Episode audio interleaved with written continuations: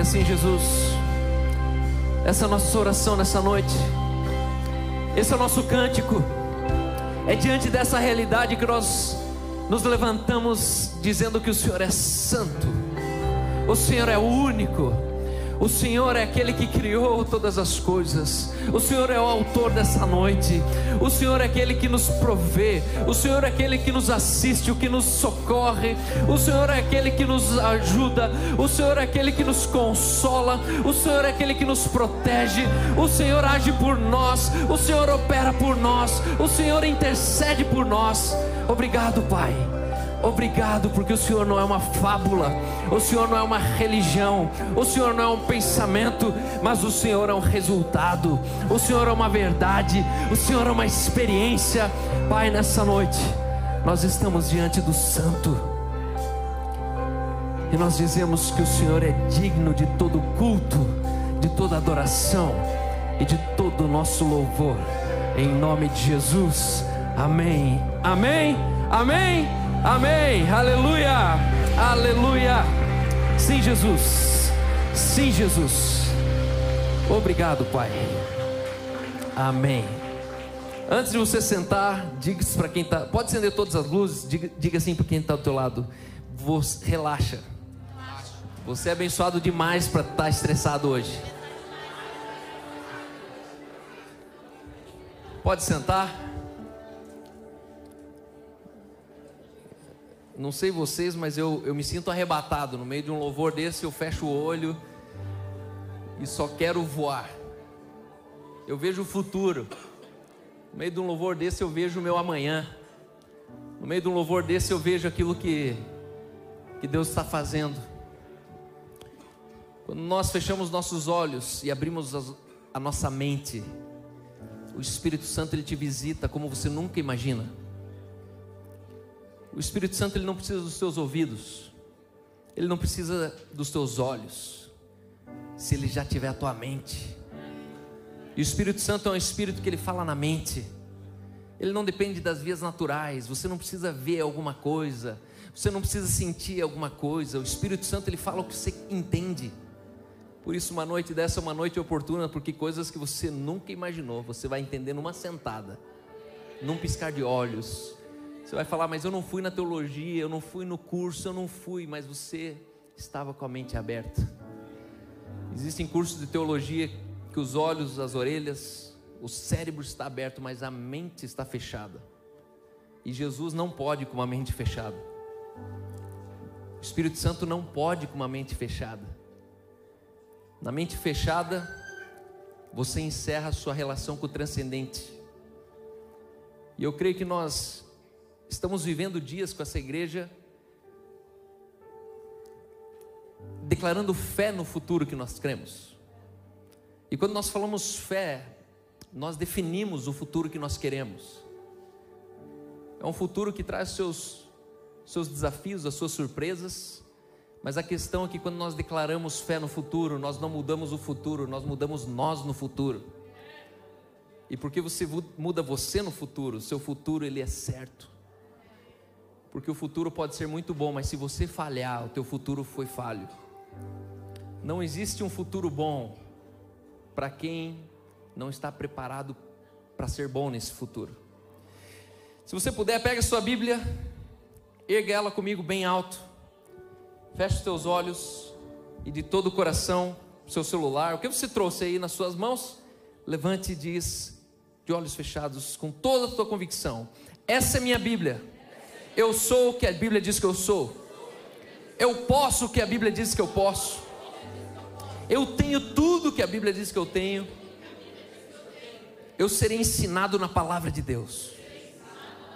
Eu humildemente confesso que minha mente está aberta, meu coração está receptivo. Eu estou prestes a receber a incorruptível, a indestrutível a semente eterna da palavra de Deus. Eu jamais serei o mesmo. Nunca, nunca, nunca. Eu jamais serei o mesmo. Em nome de Jesus. Amém. Amém. Amém. Aleluia.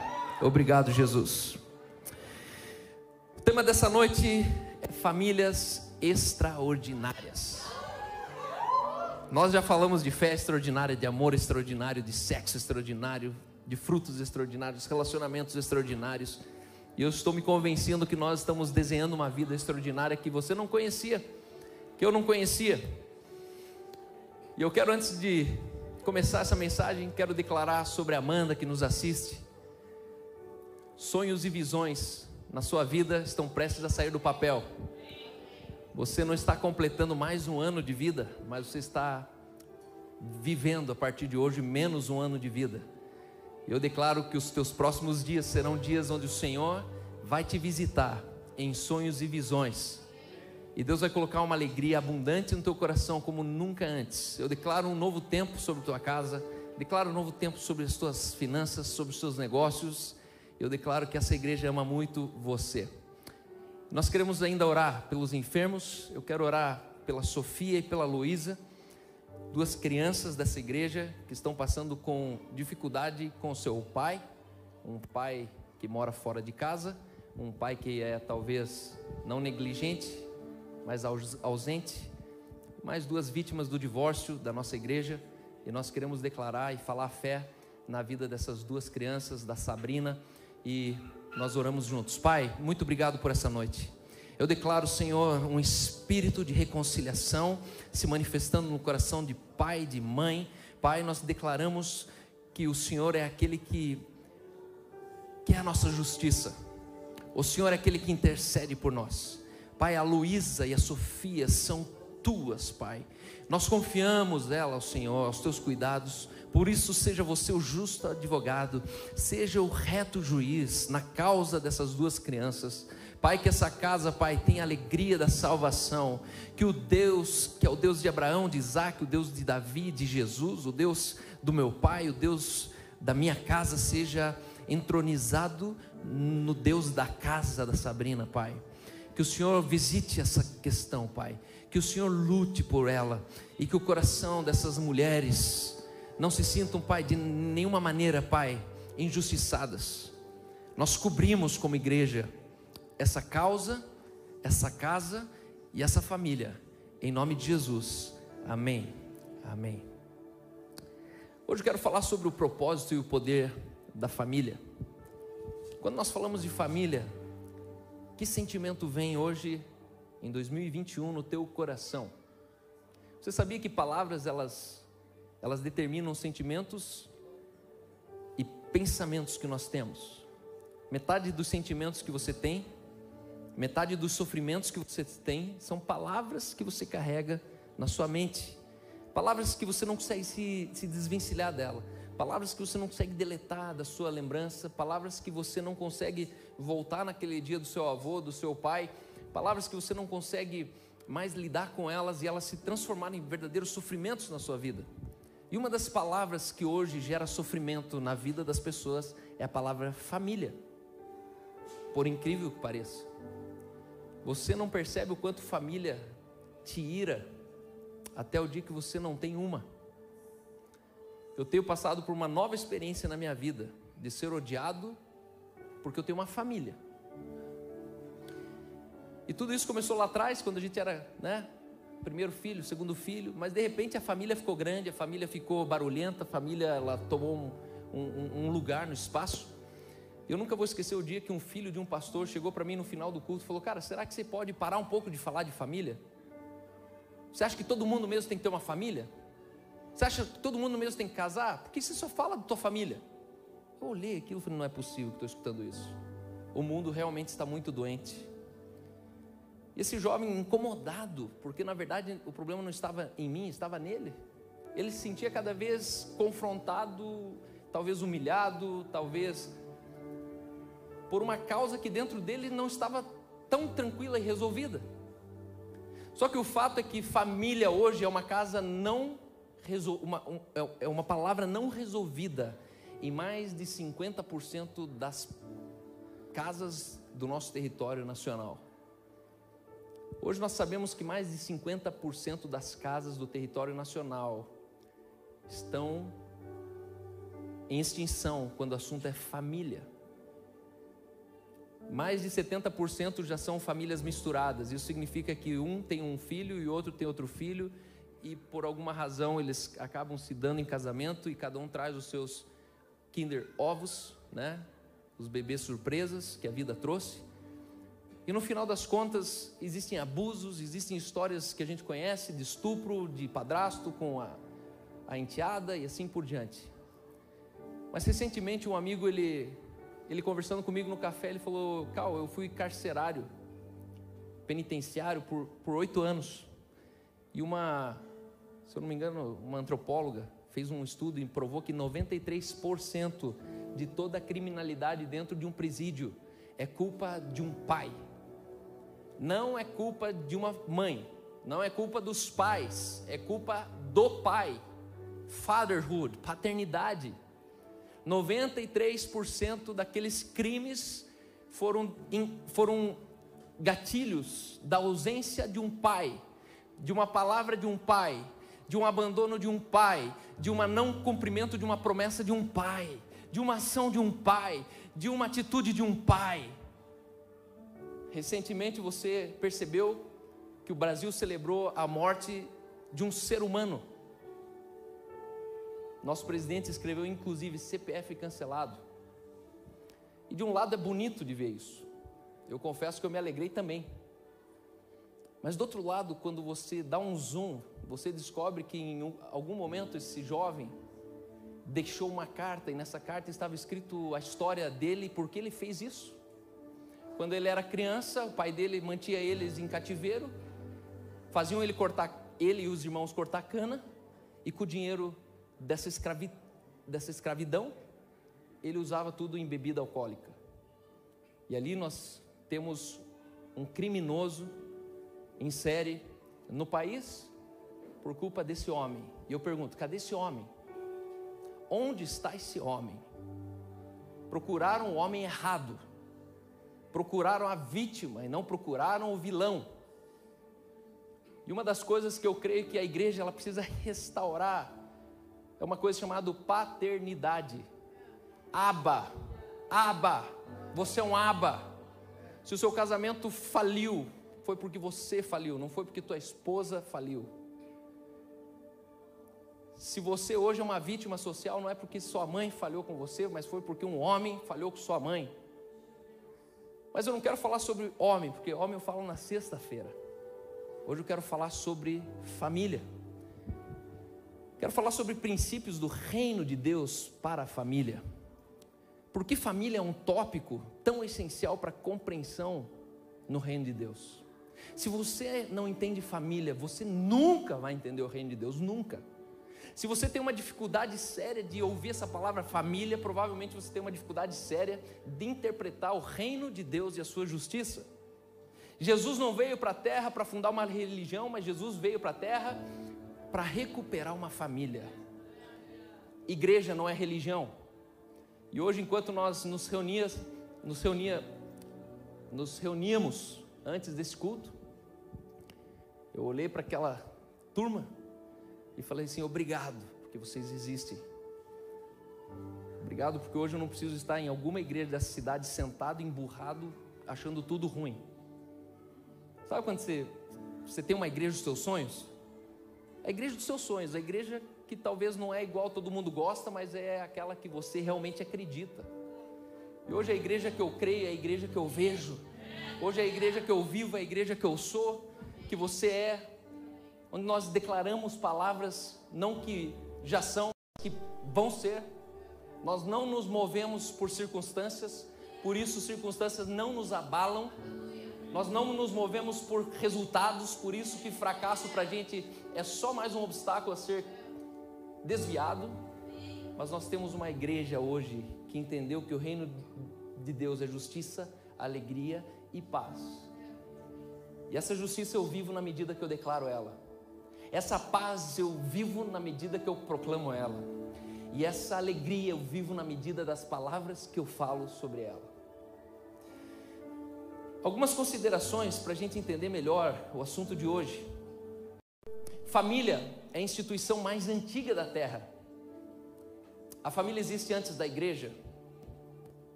muito antes de existir essa igreja. Deus foi lá e criou famílias. E isso me intriga porque quando Deus criou Adão e Eva, ele falou: "Sai da tua casa". Não, faz uma família. E Deus não mandou Adão ir para o culto. Por que Deus não mandou Adão ir para o culto? Por que Deus não falou assim, viu? Agora nesse jardim faça uma capela. E aos domingos pega Eva e vai lá no culto. Porque a família que Deus criou era o próprio culto ao Senhor. Deus se agradava daquilo. O culto não começa quando você chega aqui. Na verdade, o culto está terminando quando nós chegamos aqui. O seu domingo ele é a extensão daquilo que você cultuou durante a semana dentro da sua família, dentro dos seus filhos, dentro da sua esposa. E aí começa a fazer mais sentido chegar aqui e adorar um Deus que faz sentido lá em casa, um Deus que funcionou lá na discussão com minha esposa, um Deus que funcionou lá no dia que eu estava em dificuldade com meu filho, e Deus moveu meu coração para pedir perdão para uma criança de 4 anos de idade. A questão que nós, principalmente pastores, nós estamos adulterando com a igreja. Porque pastores amam mais a igreja do que a sua esposa. A Bíblia diz: maridos, amem a vossa esposa assim como Cristo ama a sua. O pastor que ama mais a igreja do que a esposa está amando a esposa errada. A igreja é a esposa de Jesus, é a noiva de Cristo.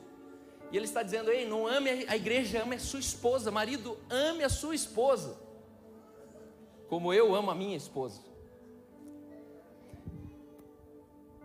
Segundo lugar, família. Família é mais antiga que o governo. Algumas pessoas estão se adaptando ao que o governo está dizendo. Aí eu te pergunto: será que o governo veio de família ou a família que saiu do governo? Relativiza a família. O governo está dizendo o que nós podemos, o governo está dizendo o que nós não podemos, o governo está ditando a cartilha que eu, pai, é para usar em casa com os meus filhos. Mas hoje quero te dizer: relative mais o governo e seja mais absoluto com as suas convicções familiares. O governo não tem família. O governo não é família. O governo não olha para você como um filho. O governo não olha para você como uma esposa. O teu governo não olha para você como um irmão. O governo olha para você como uma oportunidade. Isso é contrário à família. Você como família, você é um privilegiado, você é um tesouro, você não é uma oportunidade. O quanto o governo ele sabe sobre você? Quando eu olho as psicólogas, pedagogas, quando eu olho os juízes, quando eu olho os, os, advogados, eu percebo que eles já estão estragados, eles já são vítima de uma geração estragada, fazendo a cartilha para estragar a próxima geração. São pessoas, talvez que não têm filhos, preferem pets, e estão trabalhando de professoras na escola. Estão achando que sabem sobre filhos, sobre crianças. Só que não tem nem filho. São pessoas que perderam a noção de que filho é a garantia de você existir na, tua, na sua ausência. E terceiro, família é o core social, é o núcleo social. Família é a solução para todos os problemas sociais, assim como família é a origem de todos os problemas sociais. Família é a origem de todo problema social. Família é uma biópsia social. Se você pegar uma biópsia, uma amostra de uma sociedade, retire dela uma família. A soma de indivíduos é uma família. A Bíblia chama a família como a soma de indivíduos. Agora, a soma de famílias constitui uma comunidade. E a soma de várias comunidades revela o país. Por isso, se uma família está estragada, você tem uma comunidade estragada que representa um país estragado. E nós achamos que não, não, família, cada um cuida da sua. Se der, Deus, se não der, viu, vai para orfanato, você vai trabalhar mais cedo, você vai é, ajudar a morar com o tio. Só que eu te pergunto, quanto vale para você uma família? Quanto vale para a nossa igreja uma família? Quando dissolvemos uma família, nós estamos dissolvendo um país inteiro. quando você vê uma família desfacelando, você vê um país enfraquecido, porque a tua família é o meu país. A soma das nossas famílias constitui a nossa cidade. A soma da nossa cidade impacta num país. Se convença de uma vez por todas que família sempre foi parte do plano perfeito de Deus, muito antes da queda. Família nunca foi um produto do pecado ou uma adaptação de uma evolução social que Deus criou o homem, criou a mulher, falou, viu? Já que vocês estão aí meio distraídos, viu? Faça família. Não, não. Deus ele criou família como uma matriz, é a ideia A de Deus, é a ideia única, a ideia original. E a prova disso que ele diz: Adão, deixa pai e mãe se une à sua esposa. Por quê? Porque Adão não tinha pai. Antes de ter essa possibilidade, Deus já falou, viu? O padrão vai ser assim: ó, o filho sai da casa do pai e se dá em casamento com uma esposa. Você sabia, mulher, que você não sai de casa do pai? O comando aqui é para Adão. Adão, deixa a casa de pai e mãe, se una a sua esposa. Deus estava falando com o homem. Sabe por quê? Porque uma esposa nunca vai deixar de ter pai. Família extraordinária é você entender que a sua esposa ela é tão profundamente santa, sagrada, pura, perfeita quanto uma, uma filha. Por isso que você percebe no casamento, aonde o marido ele fica no altar e quem traz quem para quem? É um pai que entrega a filha, dizendo: agora você tem outro pai. Agora teu pai é ele que está te esperando e você recebe a sua esposa como a sua filha. Como assim, Cal? Isso é matismo, isso é não sei o quê. Ó, essa já é uma sem pai. É um pensamento de quem não tem pai.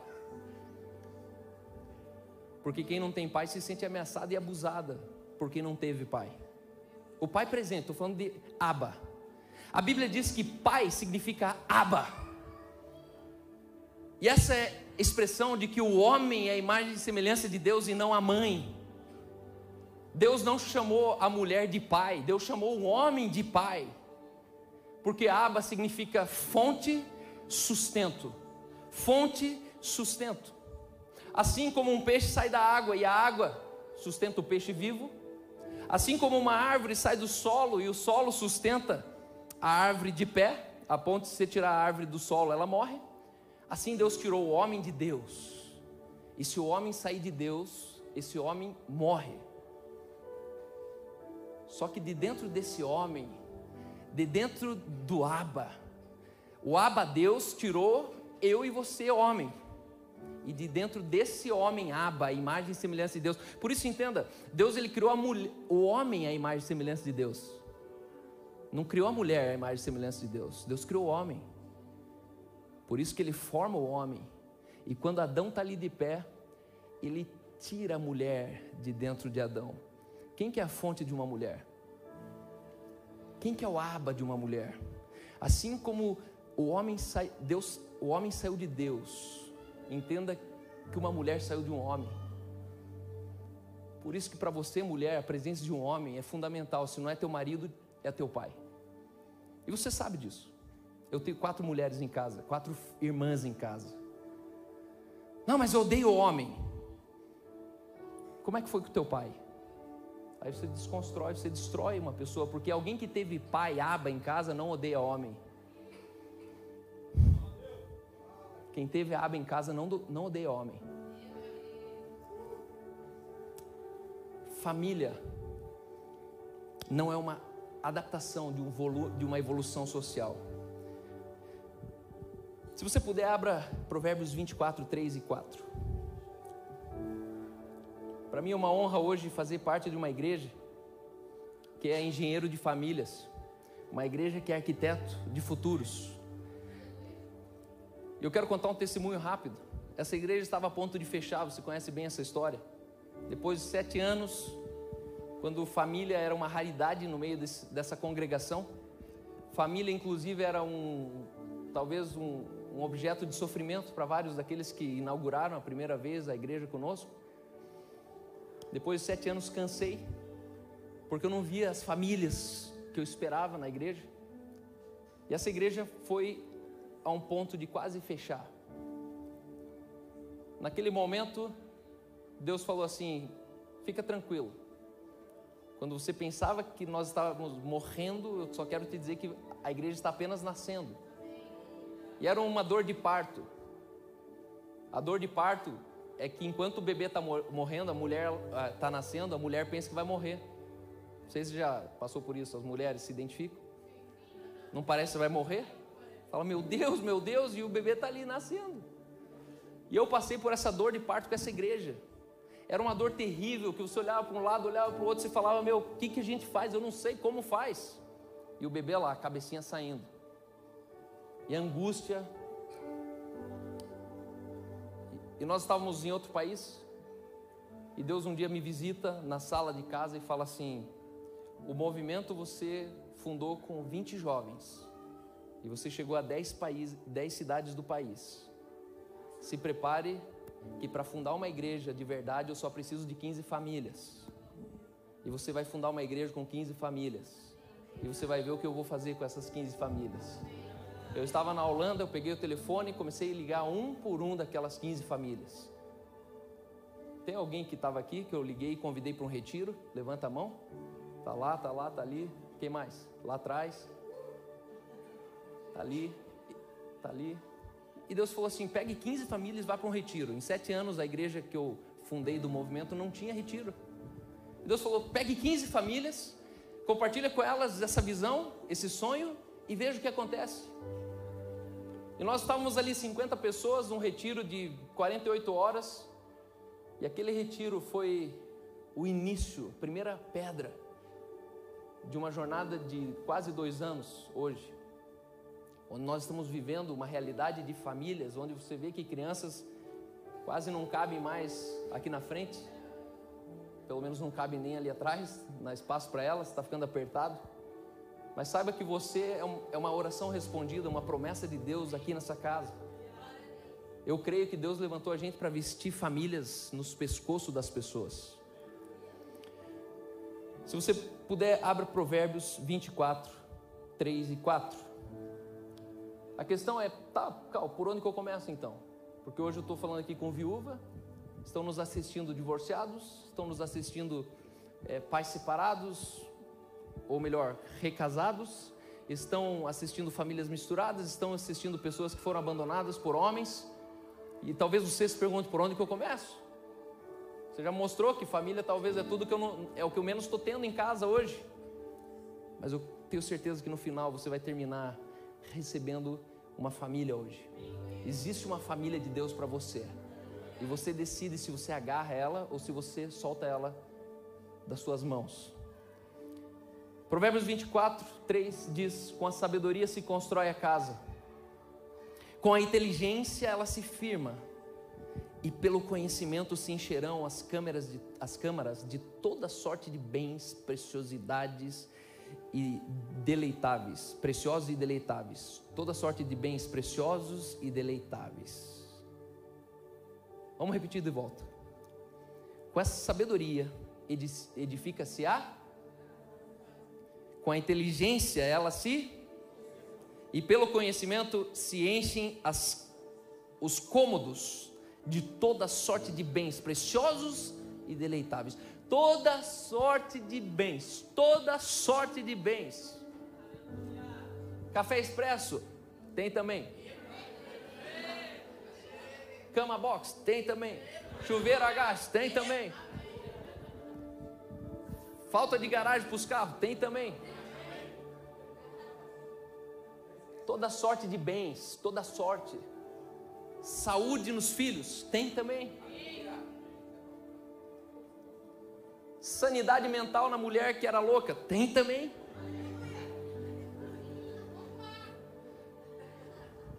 Agora, deixa eu começar apontando primeiro o que esse texto não está dizendo.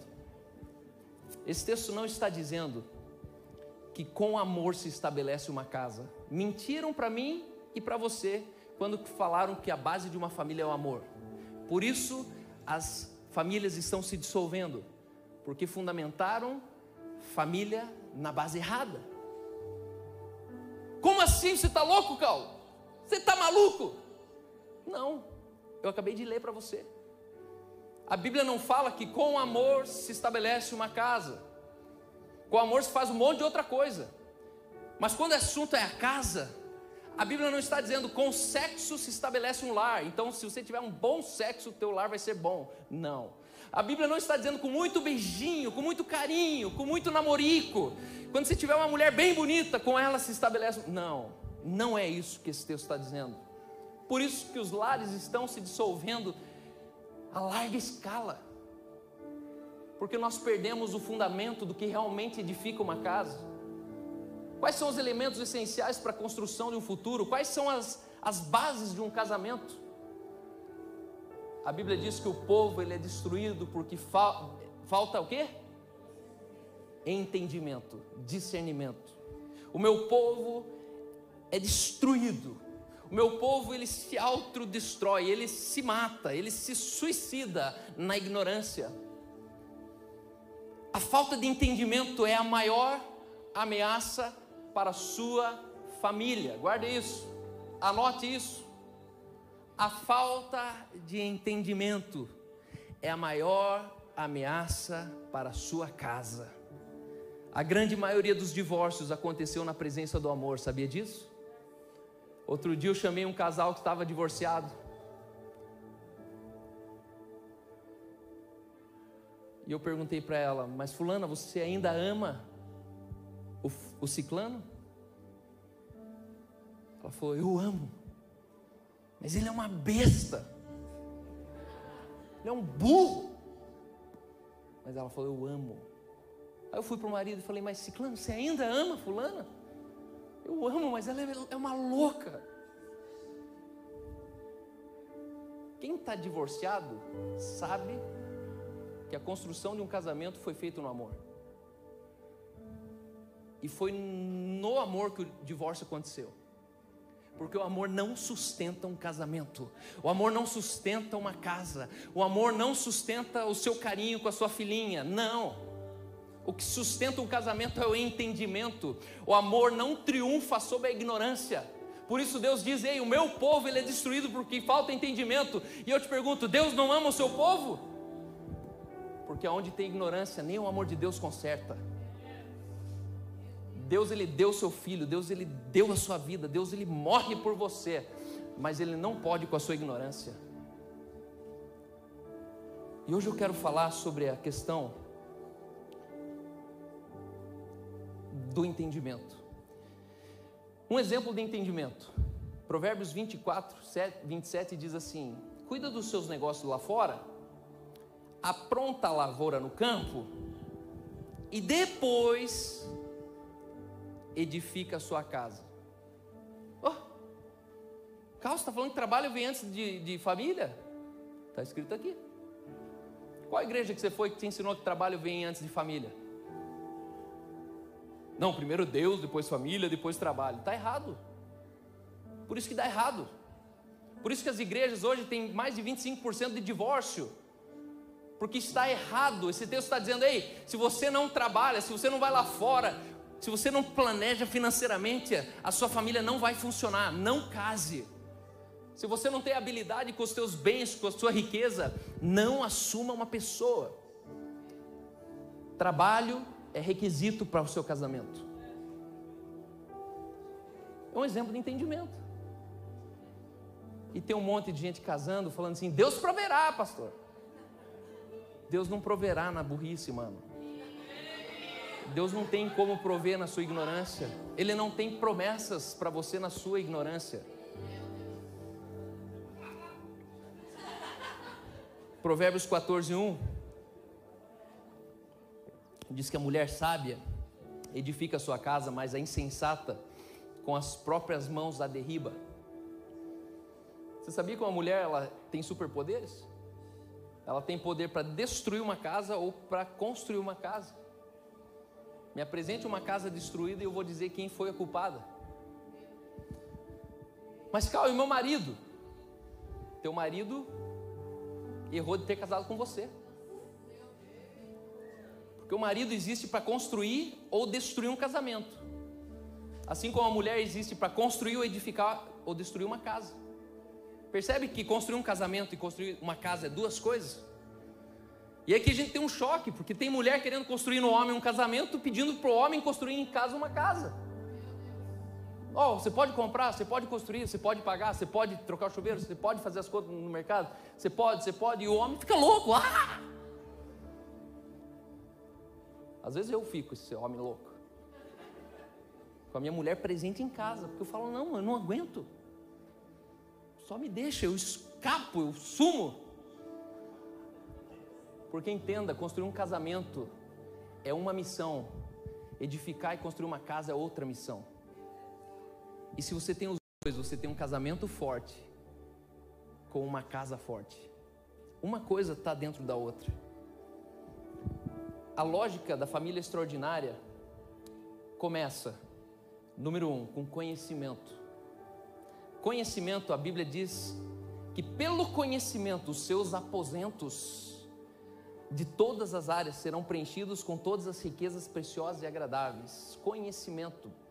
Conhecimento significa informação. Existem pessoas que vão até outros países buscando conhecimento. Eu e você, talvez nós somos uma geração que nós desprezamos conhecimento, por quê? Porque o conhecimento está aí de graça para todo mundo. Mas a questão não é o conhecimento que você tem, mas é de onde você está tendo esse conhecimento. Não é o que você sabe, mas de onde você sabe isso? Quem te ensinou isso? De repente você está sendo instruído para um casamento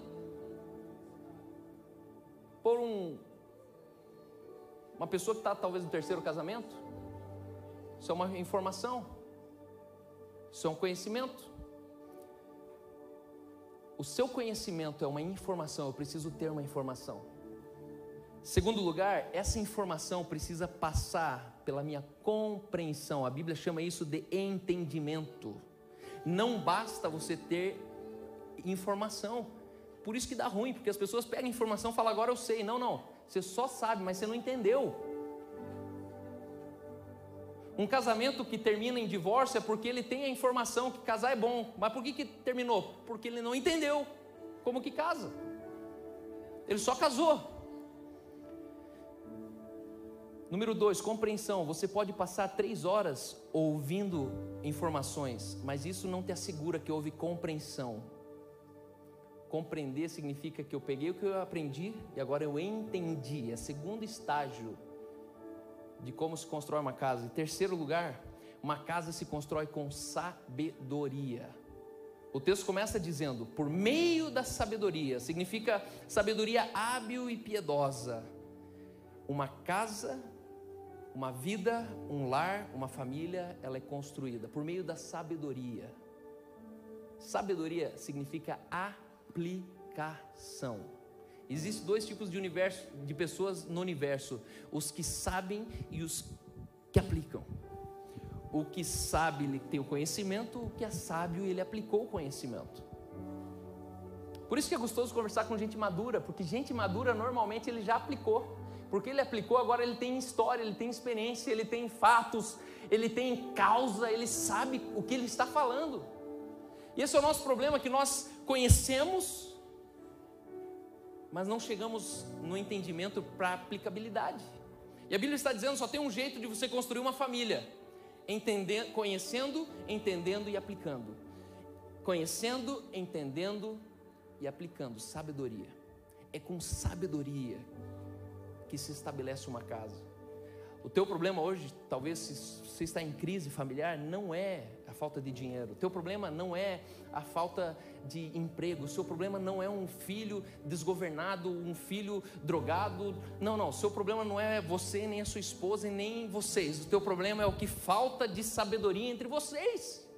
Porque onde tem sabedoria, pegue as cegas, um homem e uma mulher, coloque eles para morar junto e eles vão dar certo, mas eles não se amam, mas tem sabedoria, dá certo. Mas calma, mas acabou o amor. Mas a Bíblia diz que a casa se edifica com sabedoria, não com amor.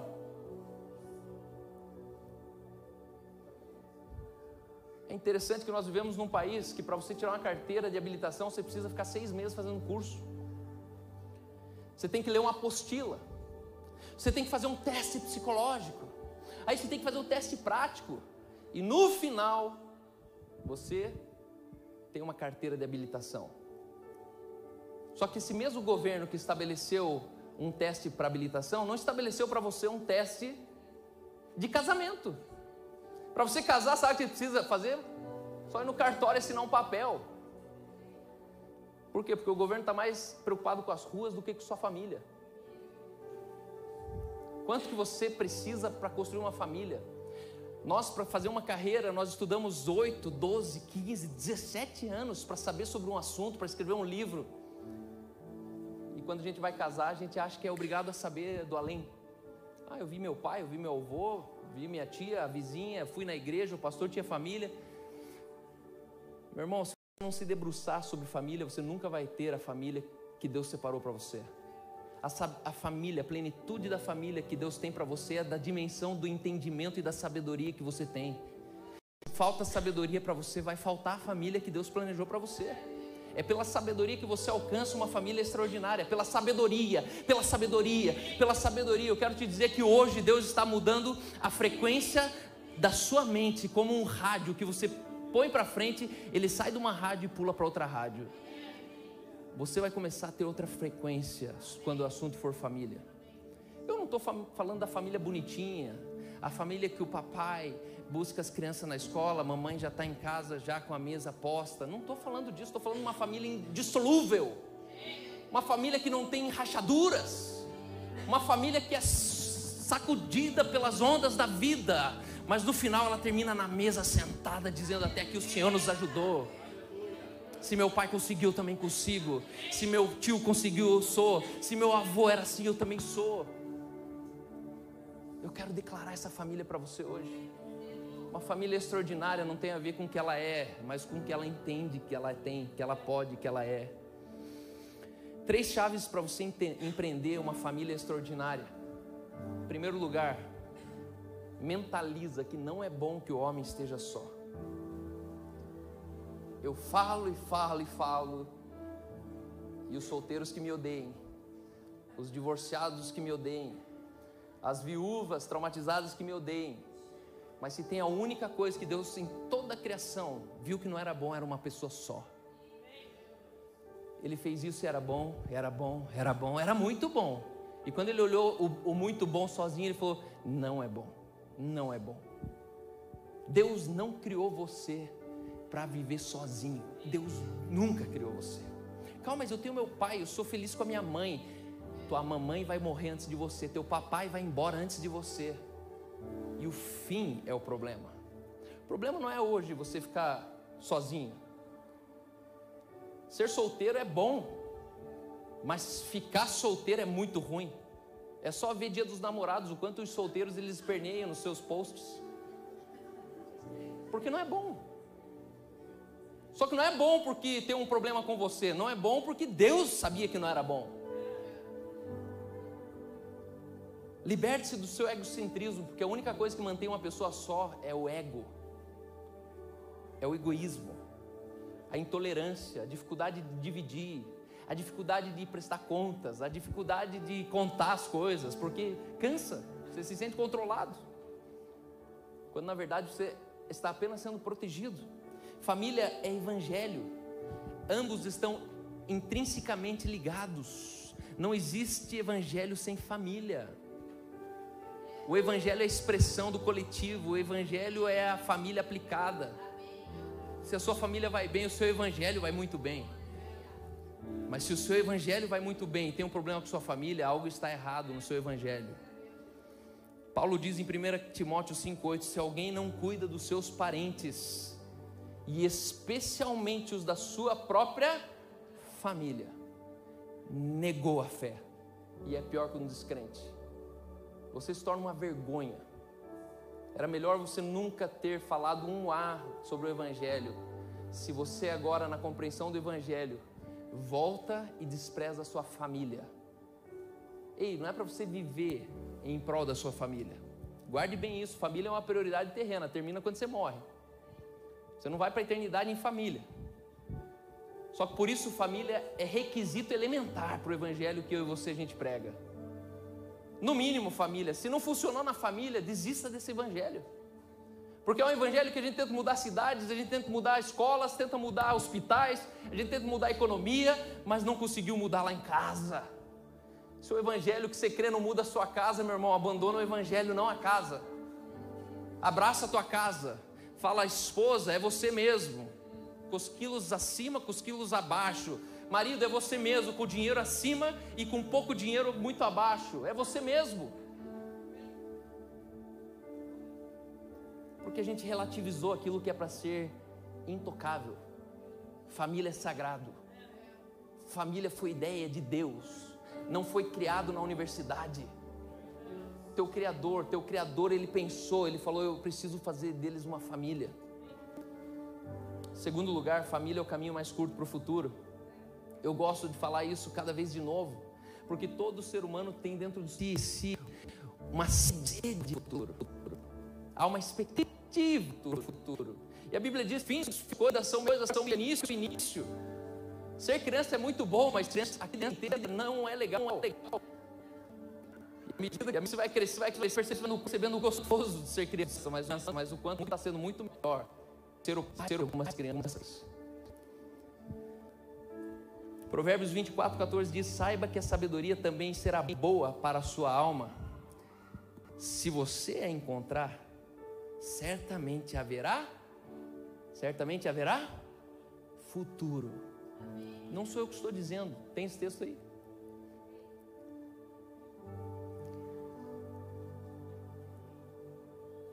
Saiba que a sabedoria, lembra que a base de uma casa é o quê? Sabedoria será boa para sua alma. Se você encontrar, a encontrar, certamente haverá futuro para você. A sua esperança não vai decepcioná-lo. É Provérbios 24, 14. Quando eu falo que família é o caminho mais curto para o futuro, é porque você acessa um novo lugar. Cal, o que é uma família? Família é homem, macho, fêmea e filhote. Não, mas eu, eu prefiro pets. Você não foi criado para ser mãe de cachorro. Por que, Cal? Porque quando se cria o filhote, nasce uma mãe, nasce um pai. Família não é a presença de homem e mulher, família é a presença de um pai e de uma mãe. Quem tem filhos aqui sabe que você, na verdade, entra em um novo casamento o dia que teu filho nasce. Sua esposa é outra, você se torna outro. A vida muda, por quê? Porque nasce um pai dentro de um homem. Paternidade não está num solteiro. E paternidade não está num cara que casou com uma mulher e não tem filhos. Por quê? Porque ele não tem filho. E de repente a gente está ouvindo pai sem filho dando dica de educar crianças. Pô, mas você sabe tanto, por que você não tem uma criança? Não, porque eu não posso. Adote, meu irmão. Aliás, eu creio que todo crente que não tem filho devia adotar, por quê? Porque isso é um problema nosso. Os órfãos é o problema dessa igreja, da nossa igreja. E nós pregamos tantas coisas, mas na hora de assumir um órfão, a gente olha e fala: será? Não, não é será. Traz para dentro, irmão.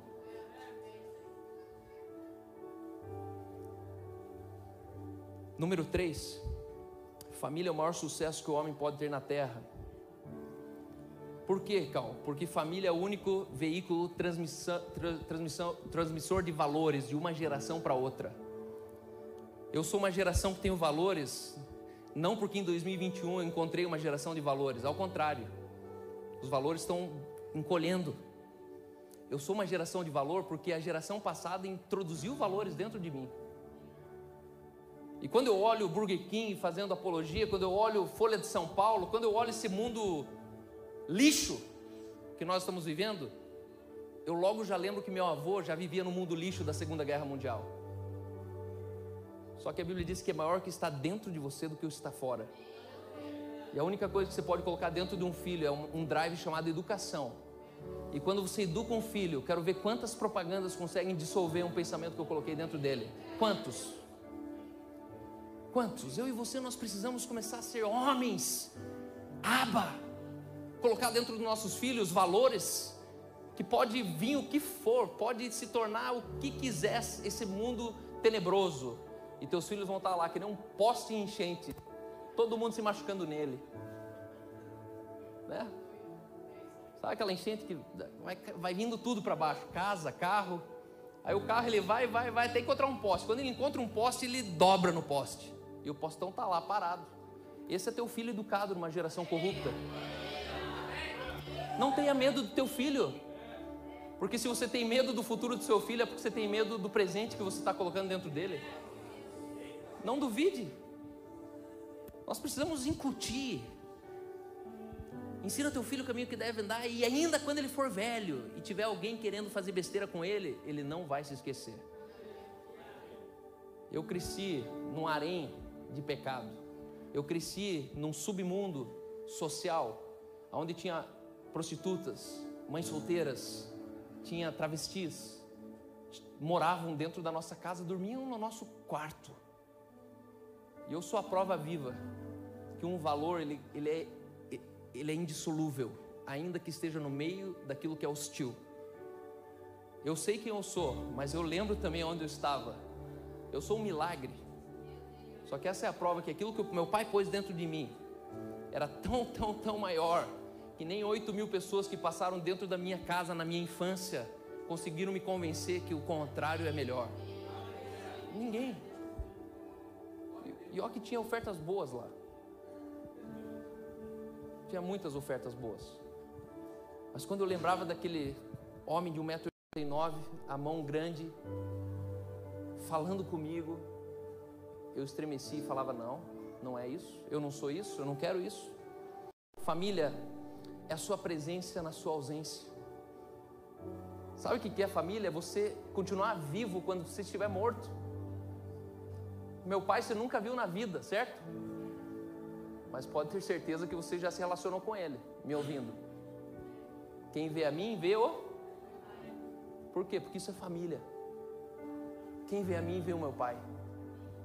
E é isso que choca alguns irmãos, me choca alguns irmãos, porque quando eu vejo o homem, eu falo, meu Deus, o que, que vai ser desse filho? O que, que vai ser do filho desse cara? Olha o jeito que esse cara fala, olha o jeito que ele come, olha o jeito que ele usa, olha o jeito que ele bebe, olha o jeito que ele fuma, olha o jeito. O que, que vai ser do filho dele? Olha o jeito que ele deixa o filho em casa. No Marvels, nesse último encontro, um, um, um rapaz me chamou para o canto. Ele falou: Cal, obrigado porque aqui uma das curas que eu tive foi que na minha infância, com cinco aninhos, minha mãe trabalhava fora e meu pai era caminhoneiro. E meu pai às vezes estava em casa, às vezes não estava. Mas minha mãe saía cedinho antes de eu acordar. Quando eu acordava, meu pai que fazia o café para mim, meu pai que colocava a mamadeira para mim. Mas eu tremia quando eu via meu pai saindo com o caminhão e eu ficava nas grades da janela chorando desesperado porque ele me abandonava. E ele me deixava sozinho em casa com cinco anos de idade, até minha mãe voltar. E ele em lágrimas, ele diz, Cal, o que esse cara tinha na cabeça, Cal? Ele não tinha noção que eu com cinco anos não fazia ideia de, de quanto dura cinco horas até minha mãe voltar. E ele chorava e falava, cara, eu, eu segurava naquelas grades e eu gritava até acabar minha voz, porque meu pai tinha ido embora com o caminhão. A gente tem que começar a dar umas surras em alguns homens entre nós. Porque são meninos vestidos em calças masculinas. São meninos. Irmão, não faça isso com teu filho. Teu filho vai ser uma estatística de problema social se você falhar. Isso vai atrapalhar os meus filhos na sociedade que eles vão conviver junto. Hoje nossos problemas sociais são fruto de pais que a gente não sabe onde eles foram parar. Mas eu quero te dizer que se você falhar, teu filho já falhou. Não precisa esperar. Mas se você acertar, não tem como teu filho dar errado. Não tem como teu filho dar errado, Bruno.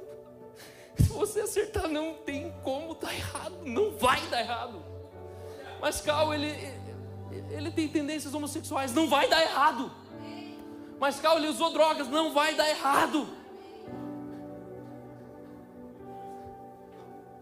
Eu oro para que Deus levante homens entre nós, que puxe o filho no colo e passe uma infância inteira beijando ele.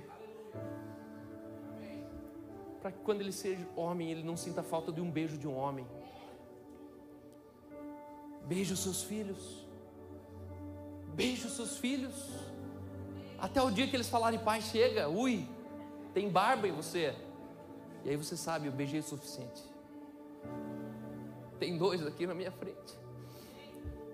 Eu acordo todos os dias dizendo: Deus, eu vou pôr um amor neles. Que nunca o amor de outro homem vai caber aonde eu preenchi o amor deles.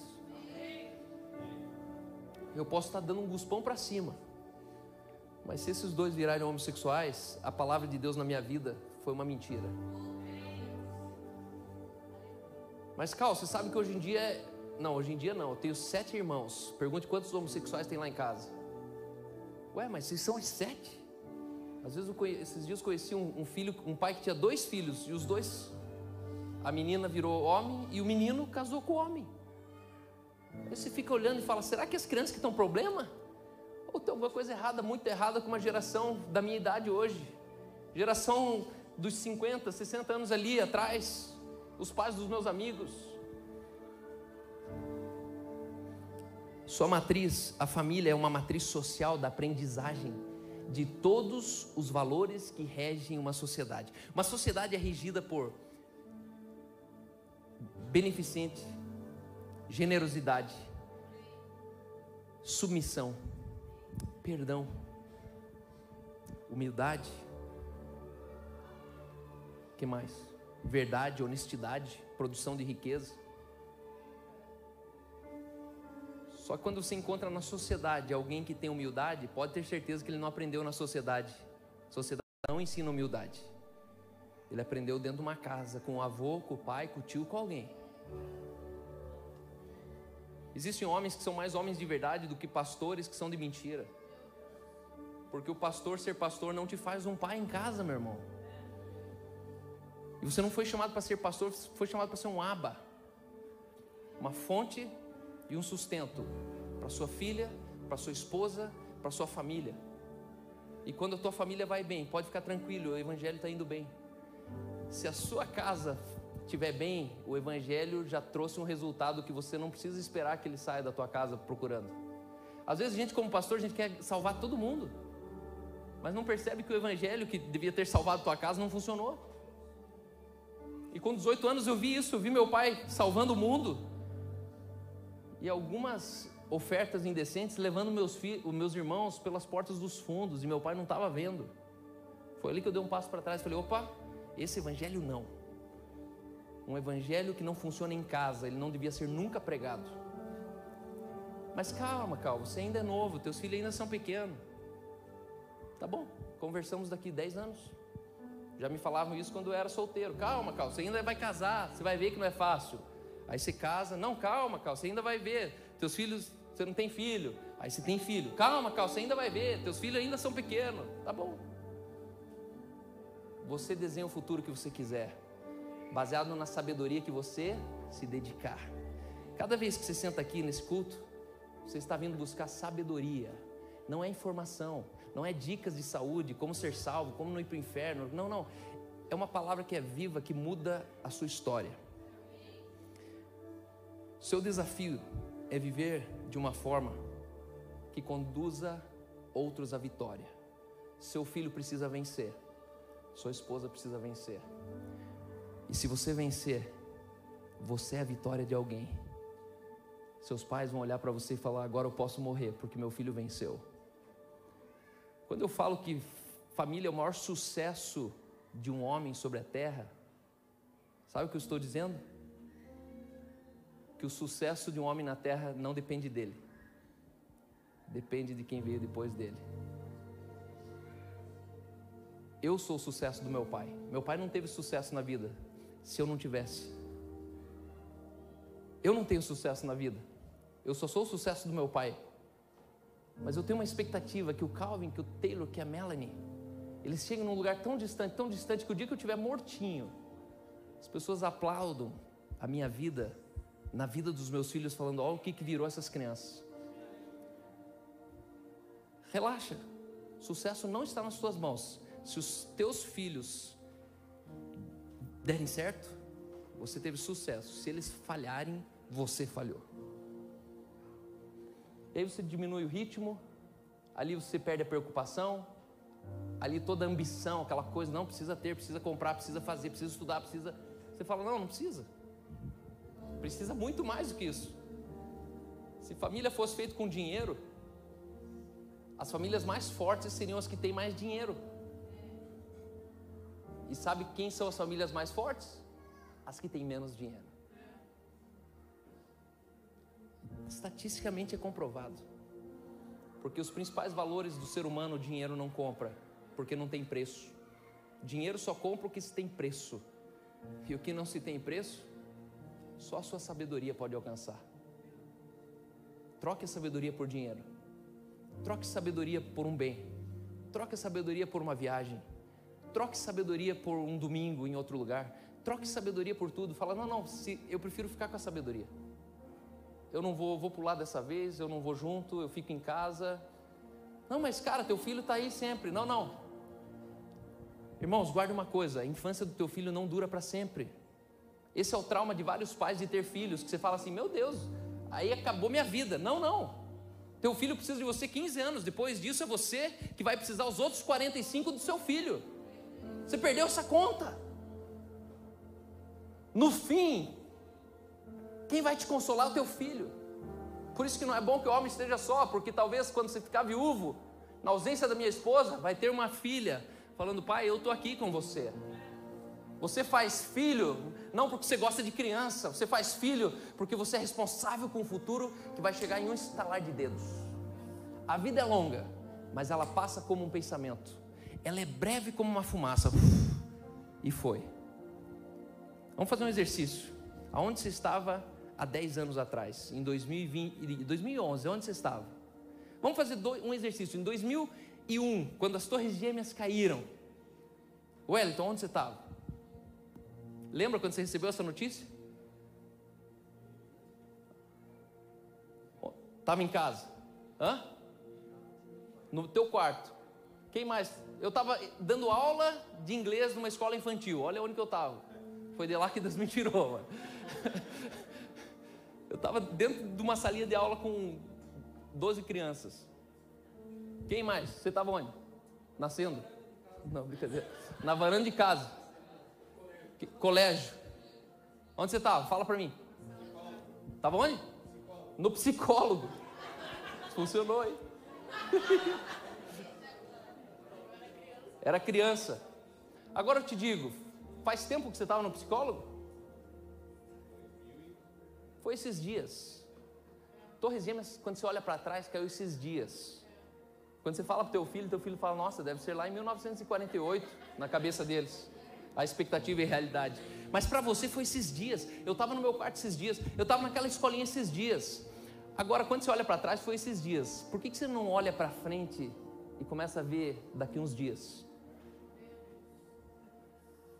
A minha família está sendo construída para com 50 anos. Meu último filho esteja saindo de casa. E eu volto a ser casal com minha esposa. E eu vou fazer duas coisas na vida: pregar o evangelho por toda a terra e viajar que nem um louco com minha esposa, amando ela como nunca antes. E tendo quatro bases, filho, tem comida aí? Tem. Onde você está? Estou lá, eu vou lá para onde meu filho está. Vou enfiar um no Paraguai, vou enfiar outro filho na China, né? daqui uns dias vai estar tá lá na China fazendo comércio exterior, o outro vai estar tá aonde?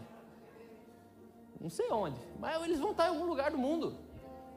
E eu vou, ó, oh, estou chegando aí. E eu vou fazer, passar três dias. Você acha que eles vão me cobrar? Ô pai, três dias deu 55 reais aqui de comida. Não, se vira e paga aí. E quietinho, lava a louça também. Por quê? Porque o fim é melhor que o começo. Eu estou preparando o futuro que eu vou caminhar nele. Eu não sei quem vai ser o Taylor. Eu não sei quem vai ser a Melanie. Mas uma coisa eu sei, que o dia que eles forem, eu fui. O dia que o Taylor se tornar eu sou. Sabe, você vê você na tua, na tua, na tua, nos teus dias. Talvez daqui Deus vai levantar, talvez pessoas que vão participar de uma revolução nacional, vão escrever a próxima Constituição, não sei. Só que saiba que talvez você é o pai dessa criança. Talvez o próximo aplicativo, um Uber de ir até Marte e voltar, vai ser o teu filho que vai assinar embaixo. E aí é você que assinou, porque você criou esse filho para esse dia. Você preparou o teu futuro. Futuro que você não constrói, é o futuro que você não desfruta. Então se ocupe no futuro. Tudo que você faz hoje, vir no culto, sentar aqui, ó, rabinho entre as pernas, ouvir esse cara falando e falando. Eu sei que às vezes é difícil de me ouvir, mas é só na hora que dói, depois fica gostoso. Saiba que lá na frente você vai falar: Eu conheci, eu entendi e eu apliquei. Obrigado, Cal. Eu estou falando isso porque eu fiz isso. Eu sou fruto de entendimento, de informação e de muita sabedoria. Famílias extraordinárias constroem a vida em cima da sabedoria e não de outra coisa a mais. Agora eu te pergunto, aonde está a sabedoria? Aí você pega Jó e percebe que Jó lhe procurou. Ele falou assim: Eu fui até o fundo do mar, não achei. Fui até lá em cima, não achei. A sabedoria não está em nenhum lugar. Está dentro da sua mente, onde só você pode acessar. Você não pode ir num lugar não é uma faculdade, não é uma igreja, não é um pregador, não é um podcast, não é o YouTube. Não, não, a sabedoria está dentro de você. É um compartimento que Deus criou e depositou dentro de você. Se você acessar, você tem. Se você não acessar, você morre burro, sofrendo nas suas dores, sendo sepultado como um pai órfão, uma família disfuncional. Saiba que família está no teu alcance. Os pobres são a, a prova disso que até sem dinheiro é possível ter uma família. Quantos carrinheiros hoje que a gente vê, que eles têm bem pouco, mas tudo que eles têm está em cima do carrinho, pedindo um leite na tua casa. Existe uma família disponível para você. Vamos ficar de pé? Eu quero fazer um ato profético. Eu terça-feira eu fui surpreendido com os solteiros jovens dessa igreja lá na minha casa. Fizeram comigo uma homenagem um agradecimento. E quando eu olhei tudo aquilo ali, eu falei: Deus, essa é a igreja que eu sonho. Uma igreja onde nós somos a composição de um coletivo extraordinário de famílias extraordinárias. Se a sua família estiver bem, saiba de uma coisa: essa igreja sempre vai estar bom para você. Agora, se na tua casa as coisas não vão bem, não existe igreja que preste para você. Se a sua família em casa te sustenta, suporta, você que é viúva não vai procurar em mim um marido se a sua família se sustenta, você que é esposa, abandonada por um marido vivo, você não vai procurar em mim um pastor amante que fica ali te respondendo, te ajudando, te amando. Se você tem uma família forte e é órfão, teu pai você não conheceu, você não vai procurar em mim um pai. Ah, pastor, você é meu pai, você é meu pai, tudo bem. Mas resolve a tua casa e aí a igreja vai estar tudo bem. Eu sei que essa igreja é cheia de problemas, só que são problemas técnicos. E se não tiver esse, vai ter o outro. Se não tiver o outro, vai ser o outro. Mas o problema de verdade está lá na tua casa, para onde você vai voltar agora. Eu sei que da igreja é fácil você trocar, mas de casa você não consegue trocar, porque é você na tua casa. Se você puder, feche seus olhos. Abra sua mão. Com uma das suas mãos, abra a palma da sua mão. E num ato profético, eu creio que nessa noite Deus está devolvendo famílias na mão dos seus filhos. Eu não sei de onde você saiu, eu não sei quem são seus pais, eu não tenho conhecimento tão profundo da educação que você teve em casa, mas baseado no pai que eu tive, no avô que eu tive, no pai que eu sou, no homem marido que eu me tornei, na autoridade do Evangelho de Cristo Jesus, eu quero te entregar nessa hora uma família. Amém.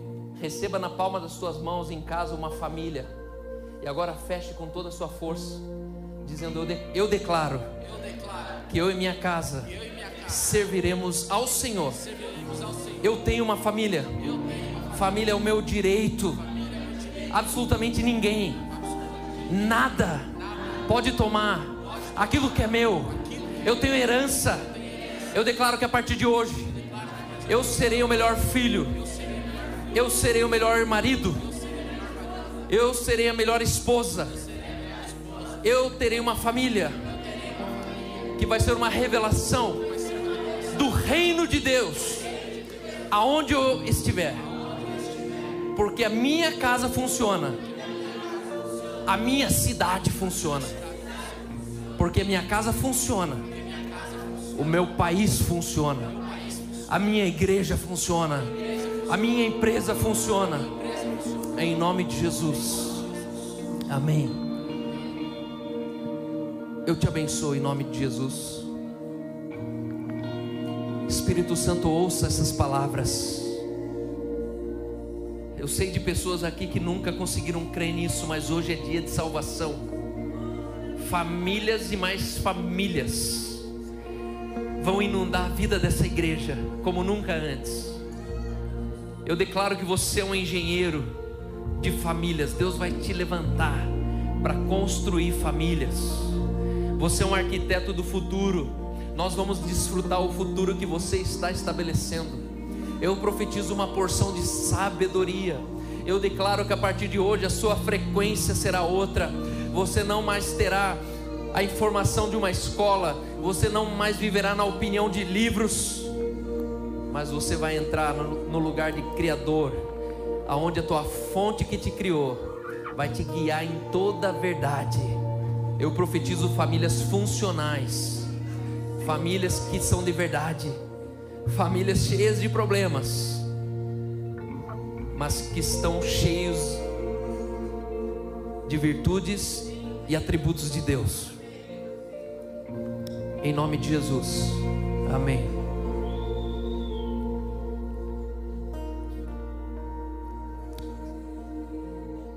Aleluia. O Espírito Santo está está curando você. As suas experiências não determinam o teu futuro. Muito menos a experiência de um pai negligente muito menos a experiência de uma mãe ignorante.